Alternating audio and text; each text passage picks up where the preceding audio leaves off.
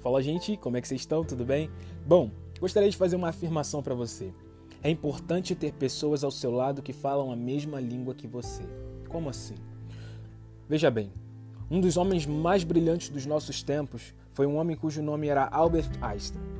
E quando ele estava em seu leito de morte, ele disse as últimas palavras em alemão. O problema é que a enfermeira que estava cuidando dele não falava alemão.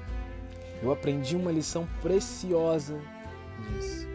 Você nunca deve se cercar de pessoas que não falam a linguagem que está no seu coração. Há um perigo de se cercar de pessoas que não entendem a língua da sua visão. A vista é uma função dos olhos, mas a visão é do coração.